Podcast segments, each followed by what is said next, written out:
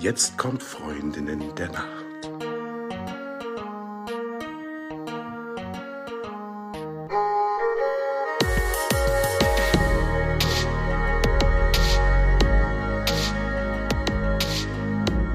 Hallo und herzlich willkommen zu einer neuen Folge von Freundinnen der Nacht. Mein Name ist Talea und bei mir ist die, die Eva. Hallo. Und heute geht es um Spannbettlaken. Mhm. Und das begann so, Talea.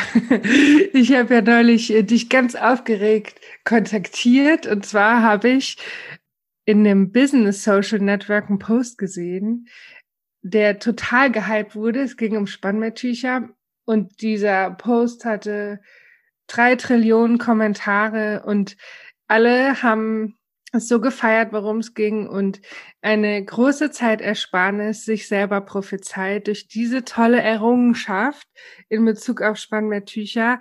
Und ich saß nur ungläubig davor und habe hab also, es ist in meiner Welt so logisch, aber dazu später mehr. Werbung. Die heutige Folge wird euch präsentiert von www.freundinnendernacht.de. Das ist unser Online-Shop, unsere Seite und unser Online-Shop. Und dort findet ihr unter anderem die allercoolsten Spannbettlaken der Welt. Nicht nur die, es gibt auch Schlafbrillen und natürlich Schlafcoaching zu buchen bei Talea oder mir. Ja, und jetzt viel Spaß mit der neuen Folge. Ja, aber erstmal, was sind denn eigentlich überhaupt Spannbetttücher? Wofür brauchen wir die? Aus welchen Materialien bestehen die? Kann man die nicht einfach weglassen? Ähm, warum schlagen die immer Falten genau da, wo man liegen will? Was soll das hier? was soll das? Also das Spannbetttuch ist ja auf der Molton-Auflage auf der Matratze. Ist natürlich auch so ein bisschen eine modische Geschichte vielleicht, wenn man es in der Farbe möchte, passend zur Bettwäsche, aber natürlich gibt es auch weiß und äh, alle Nichtfarben. Und es dient natürlich auch dem Schutz der Matratze, aber man berührt ja direkt auch die Haut damit. Ja, und es ist einfach ein Hygienetool. Das nimmt man immer mal ab, hoffentlich. um es zu waschen, ähm, dann mit der Bettwäsche zusammen oder vielleicht sogar mal öfter, wenn man geschwitzt hat. Und wie der Name schon sagt, Spannbetttuch, es wird auf die Matratze gespannt. Also, dass da so ein bisschen Zug hinter ist, ist gewollt und notwendig, damit es so glatt wie möglich auf der Matratze liegt. Naja, damit es besonders spannend im Bett bleibt, ist doch logisch.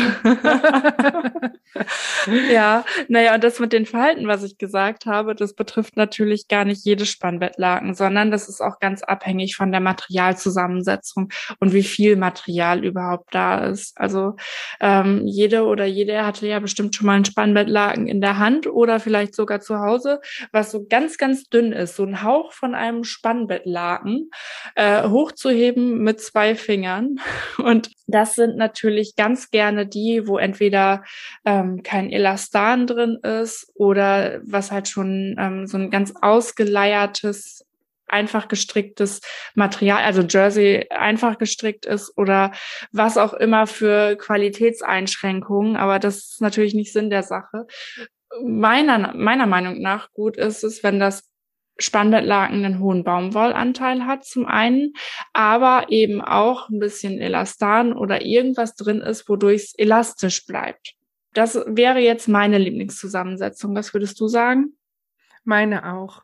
Also es sollte griffig sein, finde ich, ja, ein bisschen dicker und ruhig ein bisschen Elastan mit drin. Und das führt auch dazu, dass es ja, dass das Elastan das Material immer wieder so ein bisschen schrumpfen lässt, ne? Dann gibt's einfach auch weniger Falten. Und viele Falten gibt's oft, wenn das Spannbetttuch gar nicht gestrickt ist, also gar nicht aus Jersey, sondern gewebt aus einer Baumwolle. Und das, ja, ist unflexibel und dann eher mal faltisch, wie das Gesicht vielleicht. Mhm. Aber mit dem richtigen Spannbettlaken kann man da schon ganz viel Spaß an der Sache haben, ne? Also vor allen Dingen auch, ähm, es geht ja auch immer ganz viel um Ergonomie beim, beim richtigen Liegen. Also zum Beispiel, dass die Bereiche, die einsinken sollen, auch einsinken können. Und das Spannbettlaken hat da durchaus auch einen Einfluss drauf. Also wenn man da so ein knallhartes Ding drüber spannt, dann kann man sich ja vorstellen, dass die Möglichkeit einzusinken an genau der Stelle, wo es sein sollte, eben gerade dann nicht so gegeben ist. Ne? Also das Spannbettlaken hat auch Einfluss auf die Liegeeigenschaften. Ja, ganz genau. Jetzt kommen mir gerade noch diese milbendichten Bezüge in den Sinn. Ne? Die Menschen mhm. kaufen ganz tolle Matratzen und dann kommt da so ein knallunflexibles, milbendichtes ähm, Bezügelchen drauf und dann ist die ganze Ergonomie hinfällig. Mhm. Guter Punkt, Talea. Ja, mhm. genau. Ja, das ist ja leider auch bei den Schutzauflagen so, die ähm, zum Beispiel so ein, so ein Wasser so eine wasserundurchlässige Membran haben, je nach Auflage natürlich. Ähm, aber auch da solltet ihr darauf achten. Also wenn ihr euch schon mit dem Spannbettlaken-Thema beschäftigt, dass ihr natürlich die Schicht drunter auch nicht vergesst und auch dahin schaut, dass ihr äh, irgendetwas aussucht, was die Liegeeigenschaften zumindest bestmöglich aufrechterhält. Ne? Das ist natürlich irgendwie ein Stück weit auch immer ein Gegensatz. Alles, was man zwischen Matratze und sich selber packt, verändert die Liegeeigenschaft aber in einem Fachgeschäft oder vielleicht auch in einer Online-Beratung? Haben wir denn alles gesagt, bevor ich jetzt zu der größten, großen Lüftung des geheimen Posts komme? Na, ich wollte, ich wollte gerade sagen, wir sind ein bisschen vom Thema abgekommen und du spannst jetzt alle auf die Folter, was du denn da so spektakuläres gesehen hast im Internet. Ja, ja, ja. Im Internet. dem geheimnisvollen Internet, was immer wieder äh, Neuerungen ausspuckt. Ähm, genau. Also ich weiß nicht, wie du es machst, Talea, aber bei mir zu Hause, bei uns zu Hause ist es so, wir haben Bett 1,80, 220 und da ist ein großes Spammertuch drauf. Jetzt kann man sich ja vorstellen, dass vielleicht manchmal nicht ganz klar ist, was die lange und was die kurze Seite ist. Und in diesem Post ging es eben darum, dass eine findige Firma ein Einnäher auf ein Spammertuch oder in ein Spammertuch gebracht hat, auf dem stand, hier ist oben rechts oder unten links oder wie auch immer. Also auf dem Einnäher ging es darum, zu kennzeichnen, wo was ist, damit man nicht in die Bredouille gerät, das Spammertuch falsch aufzuziehen und damit Stunden verbringt. Ja, es wird auch als enorme Zeitersparnis propagiert. Also damit man damit nicht Stunden verbringt, wenn das Sparmettuch mal falsch drauf ist, man diese ablupfen muss und umdrehen, so. Und in meinem Leben ist es so, dass ich schon immer weiß und alle Spannmettücher, die ich bisher in meiner Hand hatte, immer ein Einnäher, sei es auf dem die Marke steht, sei es ein Waschetikett oder wie auch immer, ein Einnäher oben rechts hat, vor dem Bett stehend. Ich habe das Sperrmittuch in der Hand, stehe vom Bett, rechte Seite, linke Seite und das Zettelchen ist immer oben rechts. Und das ist auch meistens die Ecke, wo ich anfange zu beziehen.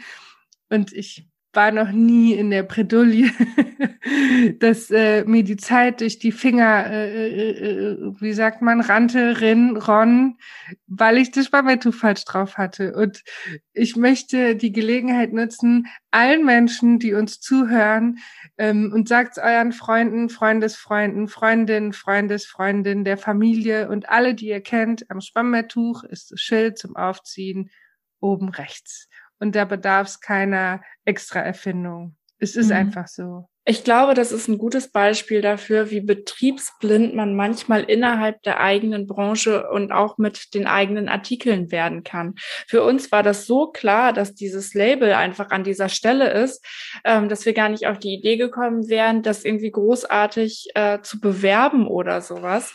Und falls euch da draußen irgendetwas einfällt, was in eine ähnliche Richtung geht, wo ihr total mit struggelt, äh, dann schreibt uns das doch einfach mal, weil mich das auch sehr interessieren würde. Ich, ich wäre vorher nicht auf die Idee gekommen, dass das ein Thema ist. Und ich handhabe das tatsächlich bei mir so, mein, äh, in meiner Berliner Wohnung ist auch ein Doppelbett, 1,80 mal zwei Meter. Und ich habe ja schon mal in der Bettwäsche-Folge erzählt, ich habe ja genau zwei Garnituren Bettwäsche, die ich einfach immer abwechselnd drauf habe, eben mit dazugehörigen Spannbettlaken. Das eine hat ein Loch in der Ecke und dieses Loch, das kommt immer in die Ecke, die man möglichst wenig sieht. ist jetzt nicht so, dass ich mir nicht einfach mal ein anderes holen könnte, aber das Loch ist nicht besonders groß, nur ein ganz kleines Loch. Also das Loch kommt halt dahin, wo man es nicht sieht. Ähm, und bei dem anderen Spannbettlaken ist es so, dass es ein Maß hat.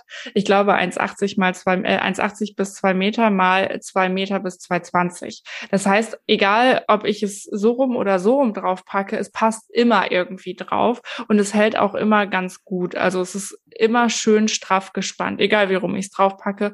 Da gucke ich also gar nicht nach. So, so löse ich das Problem. Ich möchte dir heute äh, ein Nachhaltigkeitsorden da äh, zu verleihen, dass du ein Sperrmittuch mit Loch weiterverwendest. Ich meine, ja. man kann es auch zunähen, muss man aber nicht, man kann es auch so lassen. Das ist wie mit diesen ganzen Socken. Ähm, ich habe auch so ein paar Lieblingssocken, wo dann irgendwie ein Loch drin ist und die habe ich dann ähm, eine Zeit lang mal gesammelt. Ich glaube, jetzt habe ich sie tatsächlich mal weggeschmissen äh, zeitlang mal gesammelt mit dem Vorhaben, diese Löcher zuzunähen oder zuzustopfen. Äh, und irgendwie kam es nie dazu. Ich glaube, ich habe sie weggeschmissen mittlerweile. Und man muss ja Dinge, nur weil mal ein kleines Löchlein drin ist, nicht entsorgen. Also die meiste Fläche des Spannbetttuchs ist, glaube ich, intakt. Und dann kann man es auch noch verwenden. Sehe ich auch so, außer bei Getränkebehältnissen. Wenn da ein Loch drin ist, dann würde ich es würde ich es lassen. ja. Ist jetzt alles gesagt zu Spannbettlagen? Ja, von meiner Seite aus, ja. Von meiner Seite aus auch. Dann würde ich sagen, gute Nacht und schlaft gut auf euren hoffentlich schönen Spannbettlaken, die keine Falten unterm Popo werfen. Ja, gute Nacht. Gute Nacht.